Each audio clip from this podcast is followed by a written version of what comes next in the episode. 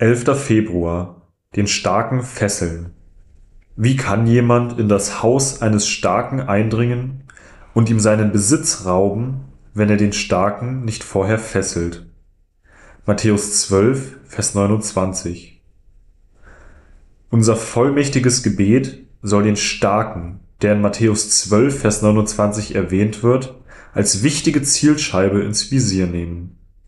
Jesus sagt, dass Menschen, die in geistlicher Blindheit oder unter dämonischem Einfluss gefangen sind, nicht befreit werden können, bevor ihre Peiniger überwältigt werden.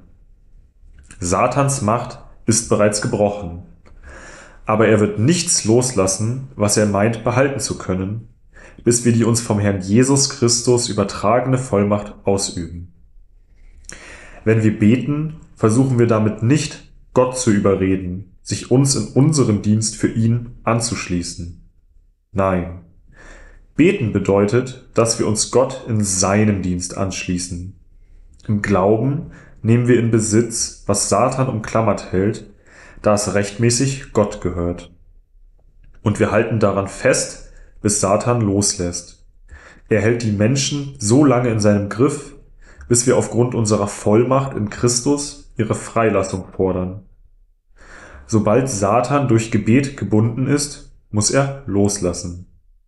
Wenn wir den geistlichen Zustand unserer Welt erkannt haben, sollte dies spürbare Auswirkungen auf unsere evangelistische Strategie haben. Allzu oft schildern wir den Ungläubigen die Vorzüge des Christentums aus der Sicht einer Person, die vor einem Gefängnis steht und den Insassen die Vorzüge der Welt draußen verkündet.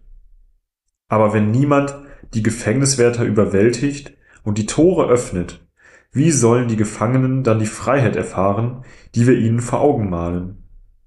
Wir müssen den Starken fesseln lernen, bevor wir in der Lage sein können, seine Gefangenen in die Freiheit zu führen. Gebet. Im Namen und in der Autorität des Herrn Jesus Christus befehle ich Satan, diejenigen aus meiner Familie freizugeben, die noch blind sind für die Wahrheit und deren Gedanken noch verfinstert sind gegenüber Gottes Weisheit. Ich gebiete, dass Satan sie aus dem feindlichen Gebiet zurückkehren lässt.